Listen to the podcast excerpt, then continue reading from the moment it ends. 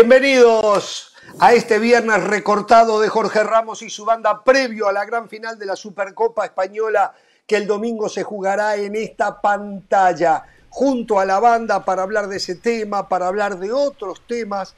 Hoy eh, Del Valle me decía que tiene información fidedigna de situaciones que están ocurriendo en FIFA. Tenemos que hablar también un poco de la jornada del fútbol mexicano que arranca esta noche y por supuesto lo que quedó pendiente de ayer ¿eh? y fue lo que se descubrió, se supo en las últimas horas alrededor del trato interno que se le daba por parte de la dirigencia de Bartomeu y su séquito nada más ni nada menos que a Lionel Messi. ¿eh? Bueno, eh, ¿cómo les va muchachos? ¿Cómo está Pereira? Muy bien, muy bien. Hoy, hoy no traje ninguna primicia, no traje ninguna información de esa que comente manejo diferente. Hoy me fui a almorzar con mi esposa, cumpleaños, un beso a Carolina Pereira. La felicidad es hoy viernes 13. Por lo tanto, ya, ya fui a un almuerzo, un almuerzo de 10 dólares. Un almuerzo. Con eso terminé cumpliendo. Un almuerzo. Me, vino bien. No la llevó, no la llevó a una de esas Bien, Hernán. ¿Con tip o sin que tip? Venden lindas piedras preciosas. El restaurante de la M enorme, ¿no, Hernán? Sin tip. Sin tip. ah, sí. Exacto, José, exacto. Exacto. Sí, sí, sí que festejamos el cumpleaños ya ya temprano, al mediodía. Por eso no tuve mucho tiempo de prepararme, Ramos, por no de traer informaciones a que... Bueno, está bien, me alegro que José trajo algo diferente, por fin, primer día del año que trae, trajo algo diferente. Por cierto, lo que yo le comenté hace días atrás de Miguel Herrera va tomando forma día tras día, ¿eh? Pero bueno. No, no, no, espere. Comenta tan, tanto, con tan poco contenido que ya ni me acuerdo. ¿Qué, ¿De qué se trata eso? Yo le dije lo de Miguel Herrera, hasta les compartí información que me dio un, informante que tengo, que la federación le había dicho a Miguel Herrera que empezara a trabajar en su carácter, ah, que era una sí, opción, sí, opción sí, número uno, que la idea es darle contrato año a año y, y evaluarlo después de que termine el primer año de contrato para darle un segundo y así para llegar a un tercero. Yo se lo adelanté. Ahora que usted no tenga memoria es otra historia, ¿eh? no puedo No, no. recordarle todo. Ayer, digo, no ¿eh? sé si se acuerda usted lo que terminamos en el, en el programa. Hablábamos del No, tema de lo que dijo Miguel Herrera en relación a Guillermo Almada. O sea, él Ah, está haciendo sí. su trabajo, pero se vuelve a equivocar Herrera, porque, de nuevo, sin querer, y después aunque trató de decir no y lo voy a apoyar si lo eligen a él, entró, buscó una riña innecesaria. A esta altura ya no hace falta ese tipo de enfrentamientos. Claro que Almada no le va ni a responder, ¿no? Pero bueno. Bueno, a ver, muchachos. eh, atención, ¿eh? Lucas Vázquez en el Real Madrid tiene para mes y medio. ¿Cuánto problema que tiene el Real Madrid con los laterales? Mismo problema que tiene el Barcelona. ¿eh? Mismo problema que tiene el Barcelona. ¿eh? Me dicen que Pavar está en la mira del Real Madrid y del Barcelona, el francés que, que fue suplente en, en este pasado mundial. Este, pero bueno, eh, el saludo para la señora Caro de las Salas también, que se va de vacaciones junto.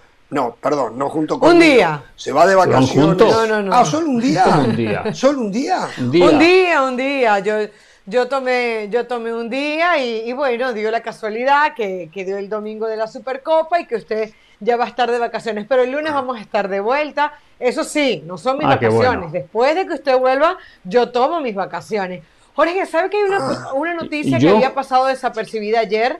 Porque, perdón, Hmm, Y yo No, no, adelante. ¿tú, Hernán? Cállese la boca, Perdón. Pereira, si usted pasa de vacaciones. No, no, no lo entiendo. A ver, eh, una noticia que ayer entre el, el triunfo del Barcelona en, en- en penaltis contra el Betis pasó desapercibida, pero que se dio a conocer ayer, y es que el Barça eh, demandó a la liga, a, la- a- a- a- a Sí. Tebas, ¿no? Porque ellos aducen que la liga no les deja subir el 15% de masa salarial. Esto es un tema que es un poco ya engorroso para la gente y un poco engorroso en general, pero ojo, Pero bien por Tebas. Un equipo de fútbol. Bien por ¿Cómo? Tebas. Bien por Tebas. ¿Por qué? Tebas es estricto y me parece... par- Porque sí, porque hay que terminar con la mentira del supergasto, del sobregasto. Hay que terminar y aquellos que no cumplan con la regla no pueden gastar. Es así de simple. Hay que. Tebas que pasa en las últimas horas y atención, eh, hizo un señalamiento muy serio a la Premier League. ¿Sabe lo que dijo Tebas? Que la Premier League es una bomba de tiempo, que está sostenida por la riqueza de los propietarios de los equipos, pero la Premier League no es viable de la manera que está. Miren lo que estamos. Y si él lo dice, él lo sabe, él tiene informaciones. Atención con eso que dijo Tebas. Atención con eso. Sí. Eh, no, y es un punto importante y lo podemos debatir, pero digo, lo que está diciendo el Barcelona es que se acuerda que, digamos, el, eh, el préstamo de CVC, como le dicen ellos, nosotros le decimos CVC, eh, le da el 15% de la masa salarial a cada equipo, ¿no? Le permite subir el 15%. Mm. Entonces el Barcelona dice, ¿por qué no me das ese 15% a pesar de que yo no estoy tomando el préstamo que tú me dices? Es una guerra que tienen entre ellos. Ah, y se siguen endeudando. No es un tema menor. No es un tema bueno. Perfecto, eso no lo teníamos en, en, el libreteo del programa de hoy, pero usted ya me comió unos minutos con ello. Eh, señor y a mí todavía no me saluda. A mí todavía no me saluda, seguramente Me gusta, me gusta ese saco, ¿eh? ¿Hay de esos para hombres? Este era el último, pero si está buscando para ah. algún amigo en particular, puedo ver si le conseguimos uno. Está bien, bueno, bueno perfecto. ¿Qué, nos trae? Eh, primero que todo, felicidades a, la señora Carolina Pereira o Carolina la Buena, para no crear confusiones, ¿no? Eh, felicidades, espero que, lo disfrute, que lo pase de maravilla. Mire que mi hija se llama eh, Te voy a hacer pedir, te voy a hacer pedir una carta de disculpas como la del Atlético al, a, Courtois. la, de, que por haber dicho que del lado de bueno. Eh, Jorge, Hernán, Caro, tengo que aceptar que en los últimos días me he estado levantando tarde, pero hoy me levanté muy temprano, levanté el teléfono, hice unas llamadas, consulté fuentes y tengo una noticia que se origina en Zurich, pero que va a tener repercusión, que va a tener repercusión en Argentina, en Uruguay, en Venezuela, en Guatemala y en las 211 federaciones afiliadas a la FIFA. Nada más título. Lamentable, el fútbol no aprende de los errores del pasado. Hmm. A ver, ¿a qué se refiere con esto? Y empecemos Dilo ya, porque después no da tiempo. Pero, ¿Puedo empezar con ese tema? No, no, más adelante. sí, se me antojó a mí. Bueno, bueno, bueno, bueno, bueno. Empecemos con que esta noche juega Chivas visitando a San Luis, eh, la jornada del fútbol mexicano. Eh, un Chivas que, que, viene de ganar, eh, sin jugar bien, eh, pero bueno, San Luis viene de perder. Y después el partido interesante es Cruz Azul con Monterrey, Toluca con América. San Luis ganó, Jorge. San Luis también ganó en la jornada inaugural. 3 San Luis ganó el primero. Un partidazo. De ida y vuelta. Ah. sí, sí. Una cosa de Chivas. partido el de esta noche. Sí.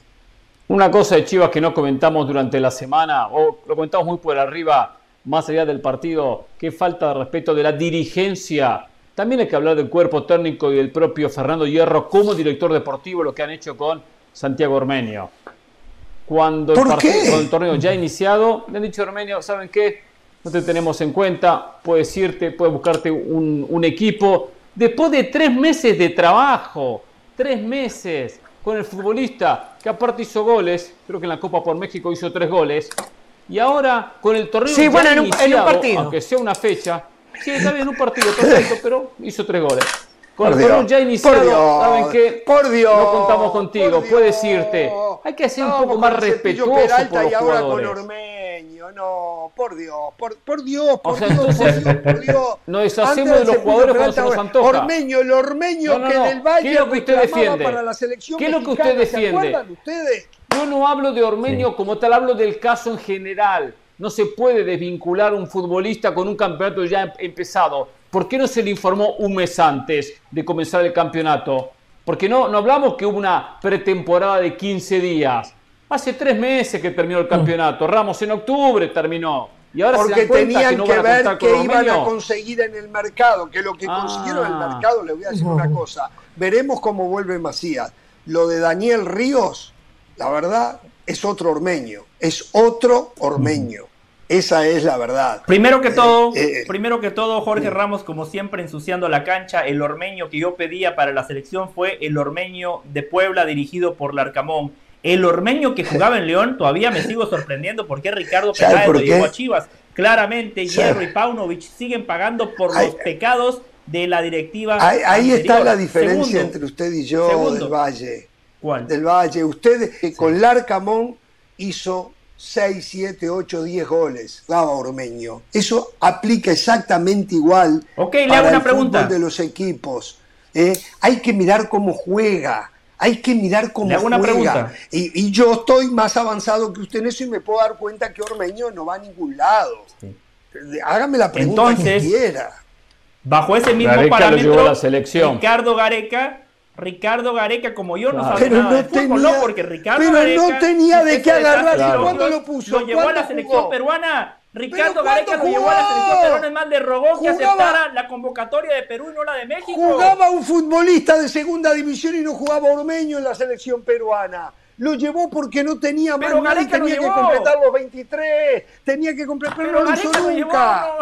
¿Qué importa? pero volviendo al tema, volviendo al tema. Hernán tiene un punto, Hernán tiene un punto pero habría que ver eh, la interna, ¿no? Yo no sé si le dieron oportunidades y no ha respondido, no sé cómo se comporte Ormeño en los entrenamientos, porque yo creo que ningún técnico va en contra de sus intereses. Si Paunovic cree y está convencido de que Ormeño lo puede ayudar, yo creo que no lo sacaría o le daría más chances. Yo, yo creo que Chivas más por ahí, que refrendar. Yo vi las palabras de, yo escuché las palabras de, de Paunovic y él decía que habían jugadores que se les daba que, se les daba la oportunidad en los entrenamientos, que se trataba de ver cómo reaccionaban, pero que si el jugador no reaccionaba, pues no le iban a dar la oportunidad. O sea, Paunovic de alguna manera lo deja evidenciado. Eh, yo estaba conversando con nuestro compañero Jesús Bernal y me dijo que, claro, hasta ahora no ha llegado ninguna oferta por Ormeño porque lo descolocó, lo, dejó hasta sorprendido. Paunovic, según me cuenta Jesús, habló, o su cuerpo técnico habló con Ormeño y le dijo que era la quinta opción, imagínense. Primero Daniel Ríos, Después, eh, perdón, primero Rolando Cisneros, primero Rolando Cisneros, después Daniel oh, Ríos, después Tepa González, después JJ Macías si se recupera y de quinto Ormeño. Ninguno de ellos. Bueno, tenemos que Ormeño, sabe una cosa, muchachos. está recuperado. vamos a vamos a ir a la pausa. Quiero hablar un poco del superclásico del próximo domingo en esta pantalla de ESPN Deportes y la cobertura que vendrá después del superclásico. Eh, Hoy del Valle trabajando todo el día trae una exclusiva eh, también, así que vamos a la pausa, volvemos.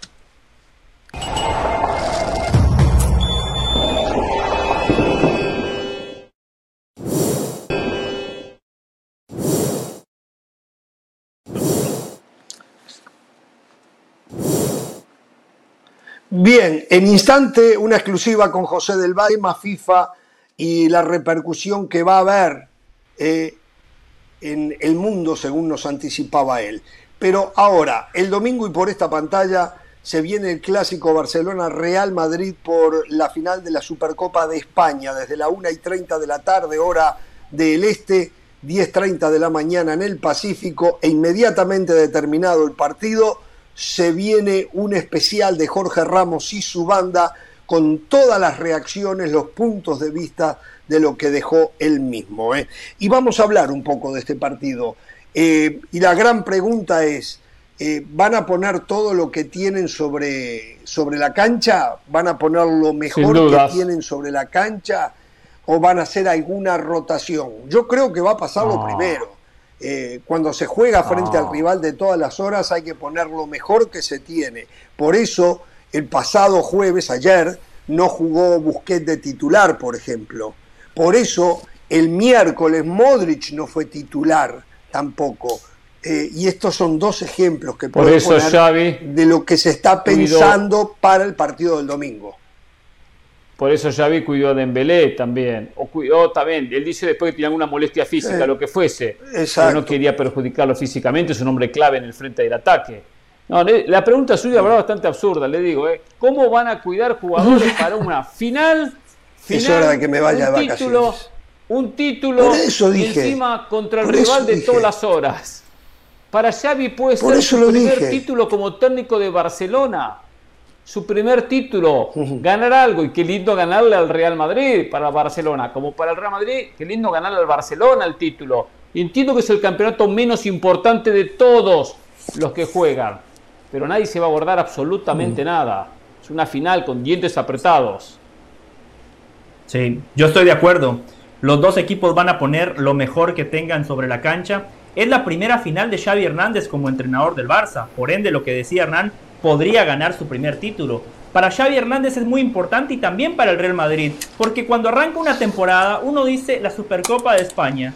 Y si establecemos un escalafón de prioridades, número uno Champions, número dos eh, Liga, número tres Copa del Rey, número cuatro Supercopa de España. Ese es su escalafón, ese es su escalafón, pero está bien. Usted no lo comparte. Estoy de acuerdo. ¿Cuál sería? la Europa League. La Europa League la pongo por debajo de la Liga, porque Barcelona un torneo de 5 o 7 partidos con uno de 38 partidos. ¿Cómo, ¿Cómo voy a poner primero a un torneo de 5 partidos por uno de por encima de uno la de cantidad, 38 importa la calidad. Sí. Dele, ah, siga, siga. Eh, no, y Hernán eh, decía arrancando la temporada. Por eso, cuando arranca la temporada, el Barcelona no estaba en UEFA Europa League. Hoy habría que incluirlo de la UEFA Europa League. ya sé. Toda la razón en pero pongo hoy. Pero cuando estamos en una final y enfrente está tu acérrimo rival, ahí la cosa cambia.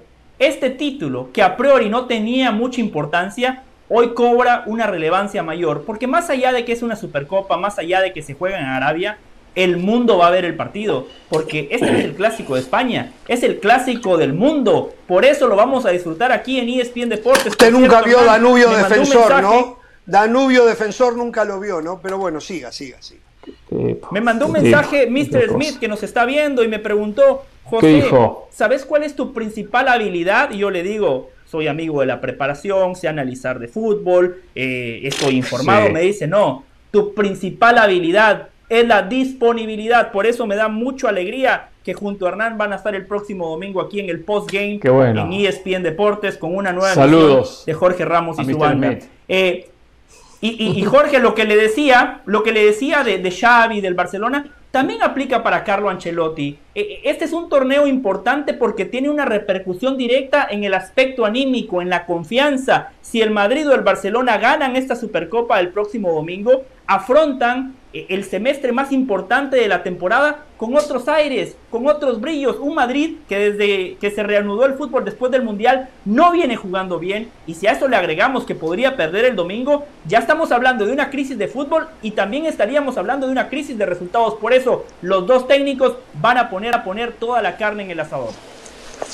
A ver, es la típica final en donde hay mucho que perder y poco que ganar, que suena frase cliché, pero es una realidad en donde van a comprar crédito, sobre todo Xavi va a comprar crédito, y en donde me parece que el equipo más obligado es el Barcelona. Porque, a ver, lo de Ancelotti ya está demostrado, nos, gustará o no las formas, entenderemos o no eh, que, que, el equipo no juega nada y lo vamos a criticar, pero Xavi hasta ahora no ha ganado ningún título, Xavi hasta ahora no le ha dado fisonomía de fútbol eh, total a este Barcelona, ya perdió una final y le encantó supuestamente la manera como jugó, pero yo supongo que ahora quiere ganarla. Entonces yo sí creo que el Barcelona tiene un poquitito más de obligación, más allá que el Real Madrid tiene la obligación de ganar. Jorge, yo entiendo tu pregunta, o sea, eh, no van a arriesgar. Si, si, si Dembélé no está para jugar, si no está en su 100%, no puedes perder a una pieza como Dembélé en, en, en esta final de la Supercopa, pero vas a utilizar lo mejor que tenga. Yo creo que, por ejemplo, en Fati no me extrañaría que salga como titular.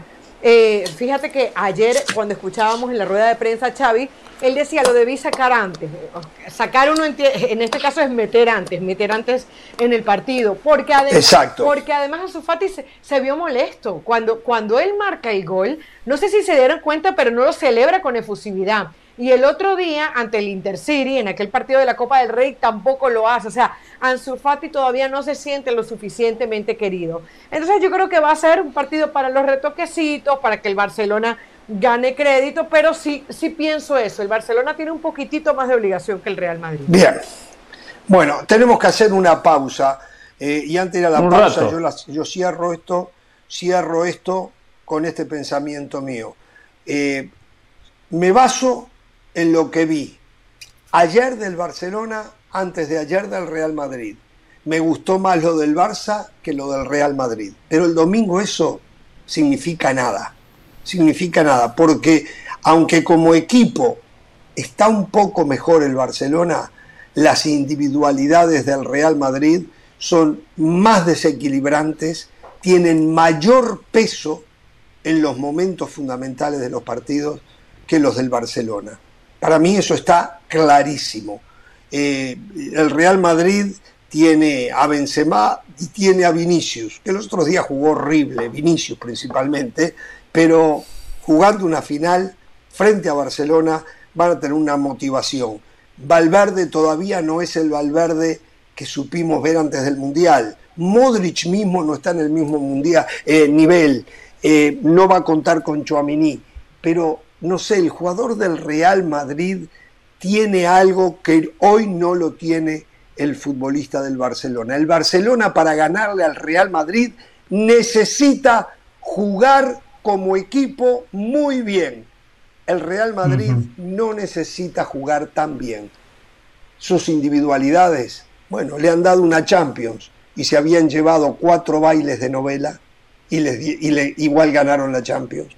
Vamos a la pausa, eh, al volver. Lo que tiene, lo que tiene, no se apure, lo, tranquilo, no sé por qué se apura con la pausa, no comentamos nosotros. a mí no importa eh, la pausa, la pausa yo la paso. Porque a la gente lo que le importa es Jorge. No, no, no, no, no. Lo que tiene el Madrid es jerarquía, jerarquía individual.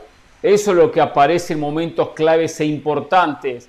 En finales son partidos como el de, el de este domingo o en encuentros de, de instancia decisiva en Champions. Ahora, la idea la tiene más clara Barcelona desde la propuesta de la posesión de la pelota, pero es un equipo, decíamos ayer, un equipo ciclotímico, un equipo que no es constante, un equipo que no es confiable y defiende mejor Real Madrid. En el fútbol no solo hay que pensar en el arco de enfrente. Defendió muy mal Real Madrid los otros días. Eh. Antes de ayer defendió muy mal. ese arco.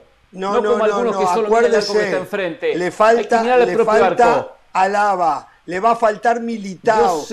defiende pero muy Barcelona mal. Rudiger es una lágrima. Peor. Mendy es una lágrima.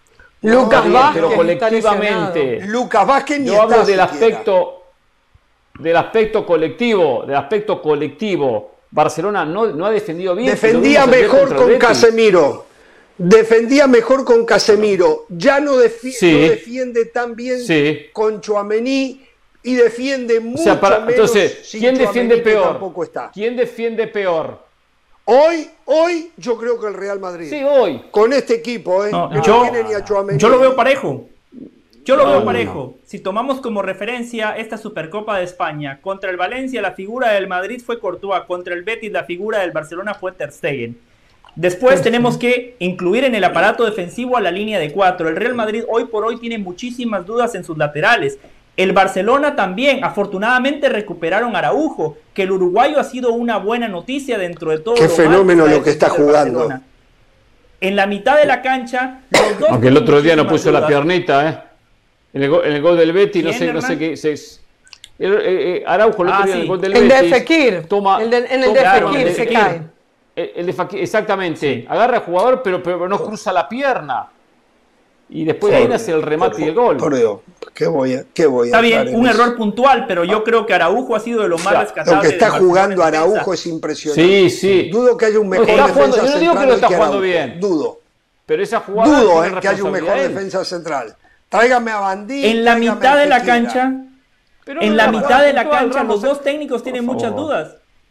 Dice Jorge que, que Xavi se guardó a Busquets. No creo, ¿eh? Para mí, cada día Busquets pasa a ocupar un rol más secundario que Frenkie de Jong. en los partidos importantes últimamente. Tema, ¿eh? ¿Por qué tenemos que cambiar de tema? Pero ¿cuál es el apuro? Porque nos quedan cinco minutos. Nos quedan cinco, menos de cinco y otros minutos. Sí, para la pausa. Para la pausa. Ah, para esta Jorge, la gente quiere escuchar mis comentarios y Carolina todavía Estoy desesperado de, de, irme de vacaciones, será por eso. Usted está ansioso, está ansioso. El avión ya está encendido los motores ya. Esta noche, el avión se, se, va, se va en avión privado. Se van a su avión privado. Solo quiero decir algo más.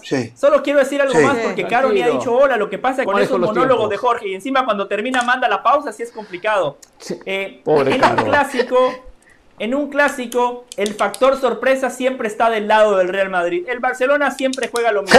En el clásico y hay otros factores. Y otros factores que no los nombra ustedes. Hay otros factores. Pero Si usted quiere, los puede nombrar. En el clásico anterior, donde Jorge gritó los goles del Real Madrid, que lo disfrutamos en el Bernabéu, el Real Madrid salió a tener la pelota. El Real Madrid salió a proponer y a imponer condiciones. Claro, después cuando consigue el gol, da un paso atrás. El Barcelona, sin importar el cómo, el cuándo, el dónde y el rival, siempre sale a tener la pelota, a proponer, a jugar con mucha gente en cancha contraria. Y ese estilo al Real Madrid le viene perfecto, porque en transiciones puede explotar la velocidad de Vinicius, eh, lo inteligente que es Karim Benzema y si juega Federico Valverde habrá que ver dónde lo pone. Para mí tiene que jugar en la línea de los mediocampistas, pero conociendo a Ancelotti, seguramente va a poner a cuatro mediocampistas y Valverde va a volver a hacer el trabajo sucio como un falso extremo por derecha. Eh, eh, a ver, es lo lindo de los clásicos, porque todo el mundo sabe que Benzema no está pasando un buen momento, pero nadie puede asegurar que Benzema no vaya a ser tremendo partido. Todo el mundo sabe que Vinicius no está apareciendo y que no terminó de aparecer en el Mundial, pero nadie duda del desequilibrio de Vinicius. Eh, luego lo de Dembélé. ¿A qué Dembélé vamos a ver? Al que vimos contra el Betis, se va a desaparecer, va, va a ser su noche, Ansu Fati va a sacar esa rabia y la va a poner. Yo creo que va a ser un partido de goles, yo creo que va a ser un partido intenso, yo creo que Además, Real Madrid Barcelona siempre estos partidos los quiere ganar.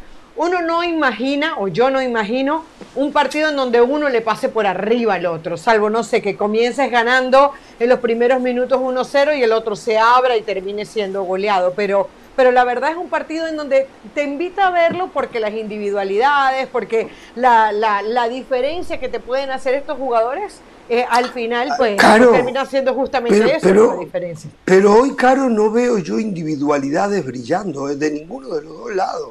Habrá pero Jorge, el gol que hizo ah, juega un poco mejor. El, sí, pero, Porque el gol que te hace al Sufati que te saca de la chistera, la jugada de Dembélé, lo que te puede hacer Perfecto. Benzema, lo que te puede hacer un Vinicius, o sea, no hay que desestimar Valverde, que no, apareció No, hay muy buenos jugadores, sin duda, alguno extraordinario como Valverde, pero a ver, hoy ah, bien caro le mencionó al uruguayo y ahí sí, asiente, No, hoy yo no veo un jugador que me convoque a mí el domingo que tengo que ver el partido por un jugador. Tengo que ver el partido porque juegan Real Madrid-Barcelona. Tengo que ver el partido por el morbo que todo ello trae pero hoy no veo jugadores brillando ni en Real Madrid ni en Barcelona como ni siquiera hoy lo hace Vinicius y Benzema, que de repente ahora lo terminan haciendo, no lo sé, no lo sé, pero hasta el momento no lo han hecho. Entonces, pero bueno, vamos a la pausa. Recuerden que el domingo programa especial de Jorge Ramos y su banda terminada la gran final de la Supercopa de España. ¿eh? Sí, disculpen, se los tengo que decir lamentablemente para ustedes, yo no voy a estar en el programa. ¿eh? Ni yo. Se hace lo que se puede con Pereira, con Del Valle, con Llorens y con Rodri Fáez. ¿eh? Vamos a la pausa, volvemos.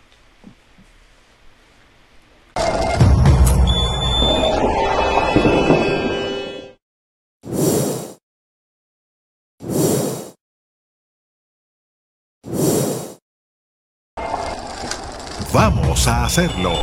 Es presentado por The Home Depot. Haces más, logras más.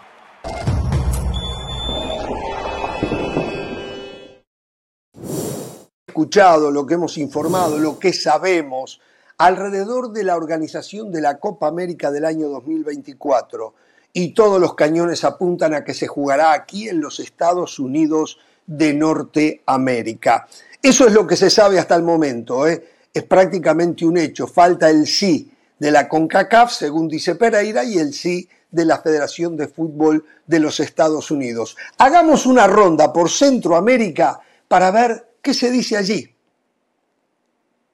Hola Jorge, un gusto saludarte desde Costa Rica. Hablamos de la próxima edición de la Copa América 2024 y todo parece indicar que será en los Estados Unidos. Y respecto al área de CONCACAF, se ha especulado que esta área precisamente podría tener hasta seis cupos, de los cuales Estados Unidos, Canadá y México, al ser las próximas anfitrionas mundialistas, tendrían tres de ellos. Y los otros tres se está evaluando si serán algunas selecciones de Centroamérica o también del Caribe quienes las lleguen a ocupar. Por su parte, también se ha dado a conocer extraoficialmente que Costa Rica sería una de esas selecciones con altas probabilidades de poder disputar la próxima edición de Copa América, tras ser la única representante de Centroamérica en el Mundial Qatar 2022 y además sumado a la injerencia de Rodolfo Villalobos dentro de la CONCACAF. Así es que veremos si los ticos repetirán una edición de Copa América tras su última participación en el año 2016, donde le ganaron 3 por 2 a la selección de Colombia. Sé que tenés mucho más en set principal.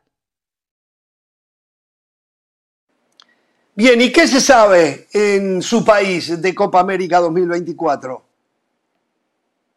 Me da gusto saludarle, Jorge, a usted y a toda la banda. La información que tengo es que Copa América 2024 sí se jugará en Estados Unidos. La CONCACAF solo está esperando el momento oportuno para hacer el anuncio. Serán seis las invitadas. Tres, los países del norte, México, Estados Unidos y Canadá. Y por supuesto, tres centroamericanas. Pero bueno, hay otra opción que puedan ser dos centroamericanas y una del Caribe. Realmente va a determinar cuál sea la participación de estas selecciones del área de CONCACAF en Copa Oro 2023, cómo terminen en sus posiciones, para así, por supuesto, tener esa invitación. Cualquier otro detalle que surja sobre el tema, por supuesto, se los hago saber desde Honduras. Un abrazo a toda la banda.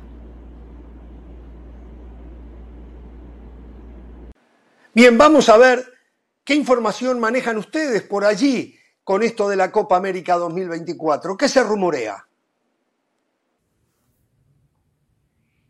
¿Qué tal compañeros? Un gusto saludarlos como siempre. Definitivamente que creo que la mejor respuesta para la pregunta sobre qué se conoce es que es una total incógnita.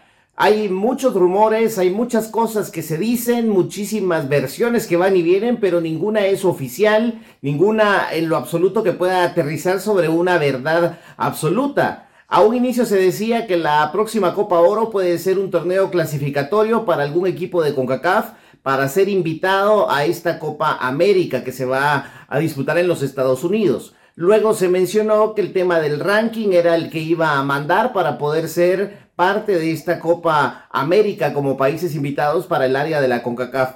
Lo cierto es de que son muchas las versiones, los rumores que todavía van y vienen. En la Federación Nacional de Guatemala de momento nada oficial, no se conoce en lo absoluto, eh, no hay ninguna comunicación que haya existido hasta este instante. De hecho, la, la, consulta la hacíamos directamente y la respuesta era no se sabe absolutamente nada. Guatemala únicamente lo oficial que tiene hasta este instante es que debe jugar la Liga de Naciones B, intentar ascender a la Liga de Naciones A y con ello buscar la clasificación a la Copa Oro. Pero de Copa América, incógnita total, al menos en Guatemala.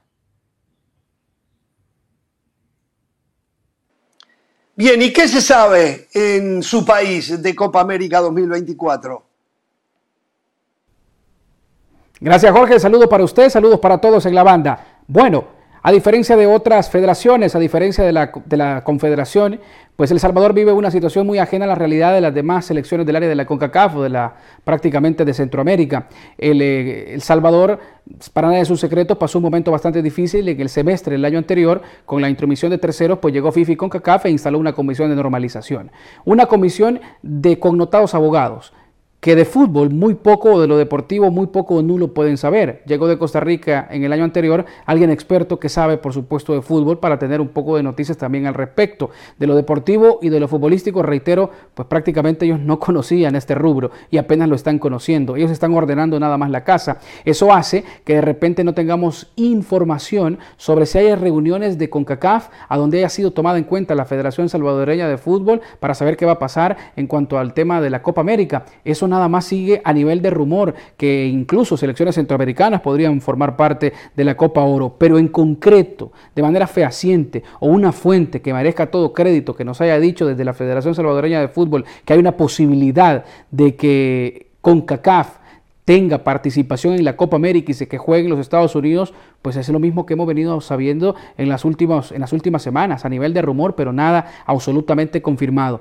Acá están pensando única y exclusivamente en solucionar los errores que dejó el comité ejecutivo anterior con auditorías y por supuesto también qué salía, qué es lo que entraba, poniéndole orden a algo que ha estado desordenado en los últimos 50, 60 años, Jorge. Así que en concreto saber si incluso El Salvador podría ser parte de la Copa América en los Estados Unidos, que de la cual se ha estado hablando, pues no hay nada, mi estimado Jorge, y todo sigue a nivel de rumor. Es lo que le puedo decir en directo desde El Salvador. Nomás tengamos información fidedigna y oficial, no se preocupe, que la van a tener desde El Salvador acá para usted, mi estimado Jorge, en la banda de Jorge Ramos y su banda. Saludos cordiales.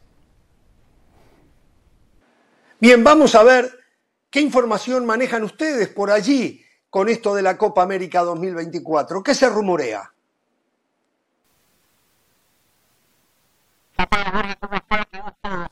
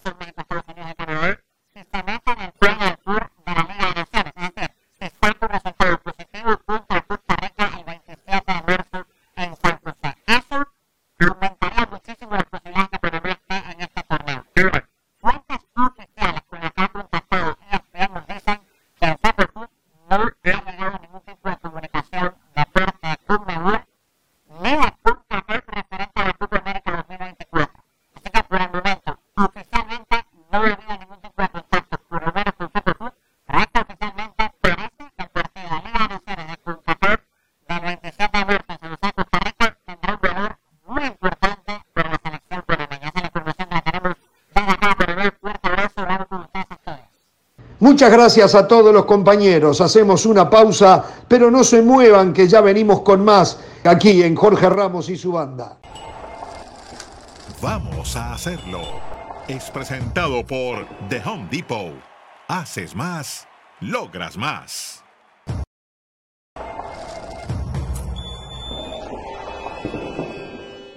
Seguimos en Jorge Ramos y su banda con más de esta cobertura de la Supercopa de España. Ya están decididos los dos finalistas, como ustedes saben, Real Madrid contra Barcelona el próximo domingo. La pregunta es, ¿es favorito el Barça ante el Real Madrid? Esa fue la pregunta que pusimos en la cuenta de Twitter de Jorge Ramos y su banda. Y estas son algunas de las respuestas. Eric nos responde, no, ganará el menos malo de los dos. La ventaja es la experiencia de Ancelotti y los blancos en lo que son finales, cosa que Xavi no tiene. Y bueno, tiene un buen punto, no necesariamente coincido. Elmer, el Barcelona ha andado mal, pero el Real Madrid da peores sensaciones lamentablemente. El Barcelona ha andado mal, el Real Madrid también ha andado mal, pero el Real Madrid parece tener jugadores, Elmer, que son más determinantes en momentos puntuales como el que será el próximo domingo. Cristian, no, el Madrid es lamentable, pero el Barça aún más. Y bueno, tengo que admitir que ninguno de los dos termina de llenarnos los ojos. Alex, creo que están muy parejos a la baja. El fútbol de ambos es muy discreto, pero un clásico es un clásico. De acuerdo, Alex, de acuerdo y es una incógnita. Bueno, muchas gracias por sus respuestas y no se pierdan la gran final este domingo de la Supercopa de España a la 1 y 30 hora del Este, 10.30 de la mañana en el Pacífico e inmediatamente después una edición especial de Jorge Ramos y su banda aquí en esta pantalla de ESPN Deportes. Muy bien, entonces, se lo reitero, el domingo me va a encantar. ¿eh? Donde voy a estar, que no voy a contar dónde estoy, ¿eh? estaré tomando sol, estaré con mi guayabera, estaré con mi short, que mi esposa me compró un short de playa espectacular, y un habano. Y voy a mirar los disparates en Jorge Ramos y su banda. ¿eh? Los voy a mirar, los voy a mirar el domingo. una Mallorca, eh, por ESPN, oh, por ¡Qué partidazo! A Javier Aguirre Así que ya saben, si, si, si en el avión no tiene nada que hacer, pone Osasuna Mallorca. Está bien, perfecto. Bueno, a ver, vamos a la exclusiva que hoy nos trae del Valle, que la viene vendiendo hace ratito, eh, y que tiene que ver con FIFA y las repercusiones que van a haber alrededor del mundo, según lo que decía, ¿no? Del Valle. Es correcto. Jorge, Hernán, Carolina, solo recuerden que cuando este tema se haga oficial en algunos años, recuerden que primero lo escucharon aquí, en Jorge Ramos y su banda. Años. No es que va a pasar Pueden ser meses, pueden ser años. Así de importante es esta noticia, Jorge. Una de esas noticias que tienen repercusión directa en el futuro del fútbol. Jorge y Hernán estaban cubriendo el Mundial en Qatar. Con Carolina estábamos aquí en Miami cuando surge una noticia importante. Una noticia importante que no se le dio mucha repercusión porque todos sabíamos lo que iba a pasar. ¿Cuál era el titular? Infantino es reelecto como presidente de la FIFA. Eso fue en noviembre del año pasado, justo antes de que arrancara la Copa del Mundo. Hace unos días, hace unos días estaba leyendo nuevamente el comunicado de FIFA de manera detenida. Y me pongo a leer letra por letra, como me recomiendan mis abogados, eh, de manera mm. meticulosa. Y en el cuerpo del comunicado oficial decía textualmente, el presidente de FIFA, Gianni Infantino, es reelecto en su segundo mandato completo. Eso a mí me llamó la atención. Y aquí hago una pausa. Aquí hago un paréntesis. FIFA Gates explota en el año 2015. En febrero del año 2016, el señor Gianni Infantino es electo en un congreso extraordinario de la FIFA. Eso fue en febrero del año 2016. Y como una de las conclusiones que se sacó del FIFA Gate es que a partir de ese momento los presidentes de FIFA iban a tener un límite en cuanto a sus mandatos. Máximo tres mandatos. Esa fue la conclusión que sacó el Comité Ejecutivo de la FIFA para evitar que personas, en este caso Infantino, se terminen perpetuando en el poder como lo hizo el señor Joseph Blatter en su momento o Joao Avalanche hace unas décadas atrás. Perfecto. Allí, cuando leo el comunicado, le escribo a mi contacto en FIFA y le pregunto, a ver, ¿cómo está eso de que segundo mandato completo? Porque yo hago las cuentas y digo, febrero de 2016, después en el año 2019 es reelecto Infantino. Y sigo haciendo las cuentas, sigo sumando, noviembre de 2022, reelecto nuevamente, este debería de ser su último mandato. Le pregunto a mi fuente, ¿este es el último mandato de Gianni Infantino? Y me dice, no, es su segundo mandato completo. Ah, le digo yo. Entonces, previo al Mundial del año 2026 que se va a efectuar en México, Estados Unidos y Canadá, se va a presentar nuevamente a las elecciones de FIFA y seguramente lo van a elegir. Así que vamos a tener a Gianni Infantino como mínimo hasta el año 2030. Espero que hayan entendido esa frase, ¿eh? Como sí, sí, sí. hasta el año 2030, porque le, preguntó a mi, le pregunté a mi fuente, 2030 se acaba entonces, y me dice, José, José, te voy a dar una primicia. Te voy a dar una primicia. Lamentablemente, me dijo mi fuente, Gianni Infantino ya empezó a mover todas las piezas. Ya convenció al comité ejecutivo de la FIFA para que se cambien nuevamente los estatutos de FIFA. Gianni Infantino quiere cambiar los estatutos de FIFA, esos estatutos que se aprobaron de manera extraordinaria donde se limitaba el número de mandatos para los presidentes de FIFA. No me Gianni Infantino quiere seguir siendo presidente de FIFA después del año 2030 y les digo hoy, eh, la mayoría de los miembros del comité ejecutivo de la FIFA ven con buenos ojos cambiar los estatutos y permitirle a Gianni Infantino que en el año 2030 si es que gana las elecciones de 2026, que seguramente así va a ser, se postule nuevamente como jerarca del fútbol. Por eso les digo, una decisión que va a tener repercusiones en todas las federaciones. Primero que todo, está muy mal que a Gianni Infantino se le permita llegar hasta el 2030. A ver, más allá de que fue electo de manera extraordinaria, le dieron tres años en el primer mandato. tres años en el primer mandato. Ese debería de ser el primer mandato y este que acaba de arrancar debería de ser su último mandato. Lamentablemente el fútbol no aprendió de los errores que cometió. Hizo el 75% del mandato en ese primer mandato. No, no, no, una cosa de no creer. No, y, eso uno lo podría. Si esto que usted dice, volvemos a lo de antes, volvemos a la etapa Avalanche, claro. Joseph Blatter, volvemos a eso. Blatter. No, no, no puede pasar, no puede pasar eso, no puede pasar, no puede pasar. Y eso del primer mandato, eh, que está mal, estoy de acuerdo con ustedes, hay que considerar como un mandato por más que hayan sido tres años. eh, se puede analizar, se puede discutir, perfecto. Ahora, ahora, que, que después se cambien los estatutos y se, y se puede reelegir otro más, ya, ya, ya pasamos al colmo. Ya volvemos a, exactamente al mismo de antes.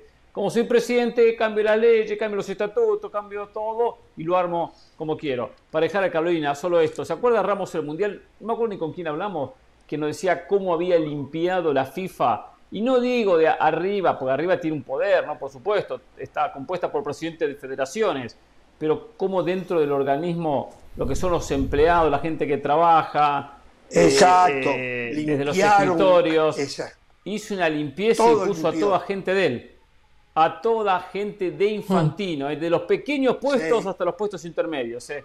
Todito, abogados, todo, todo, todo limpió todo. Todo, todo. Sí, nos contaron. Hmm. Uno de los que limpió, ¿no? Sí. Se llama a ver, a mí lo que me parece es que es totalmente antidemocrático. La FIFA eh, dice que, que, siempre toma todas sus decisiones de la mano de todos sus federativos, de sus asociaciones. pero lo cierto es que cuando tú ves que hay un presidente que dura tanto tiempo, dices, este enquistamiento es malo para cualquier institución, no solamente para el fútbol. Por eso es que los gobiernos del mundo, de los países, siempre hay un límite de reelecciones y luego llegan aquellos dictatoriales que cambian las constituciones a su favor para poderse quedar en el poder. Entonces, a mí me parece muy bajo. Yo creo que, a ver, en su momento, eh, creo que Infantino sí logró cierta limpiar un poco lo que era la imagen de la FIFA, pero este enquistamiento, repito, esta permanencia no hace sino alimentar cosas que que, dan para la sospecha, porque tú para qué quieres estar tanto en un puesto, para qué quieres tener poder por tanto tiempo, qué tienes que proteger, qué tienes que Se quieren atornillar, exacto. Bueno, yo más que nunca, a mí me encanta que estas primicias después terminen confirmándose y todo, pero disfrutaría muchísimo que José del Valle esté equivocado. Y no se enoje, José. Hmm. Disfrutaría. No, no, no me enojo, estoy con usted. Por, porque es muy malo para el fútbol. Quien termina atornillándose en la silla termina pareciendo mucho o pareciéndose mucho a un sistema corrupto, si es que ya a esa altura no lo es. O sea, hay que evitar. ¿eh? eh tiene tiene, tiene eh, eh, similitudes con, ah, un dictador. Claro. Se queda sin críticos, además se, quedan críticos a su alrededor. Y viven de la amenaza. Se me va el avión, muchachos. Bueno, yo regreso en un par de semanas. Cuídenme el changarro, cuídenme el changarro, hagan las cosas bien, ¿eh? ¿Cuántas semanas? Hagan las cosas bien. Dos, tres semanas. ¿Cuánto tiempo? Dos, tres semanas yo regreso. Dos, tres semanas. En dos, tres semanas. Perfecto. Sí, todavía no la tengo clara. Dos, tres semanas. ¿eh? ¿Del Valle? ¿Estás nervioso del Valle para el domingo? Gracias. Gracias. Tranquilo, Caro. El domingo vienen a domingo trabajar. espectacular, ¿eh? El domingo a trabajar. Del Valle. Limpitos y perfumados, bien peinaditos, ¿eh? Sí. Vamos. Trabajen, yo los Del Valle la playa. versus Del Valle versus Moisés Lloren, que es igual a Real Madrid versus Barcelona, ¿eh? Imperdible el domingo, ¿eh? Exacto. ¿eh? Imperdible. ¿eh? Imperdible. Quiero ver quién llegue. Señoras quién y ¿eh? señores, gracias, ¿eh? No tengan temor de ser felices. Feliz fin de semana.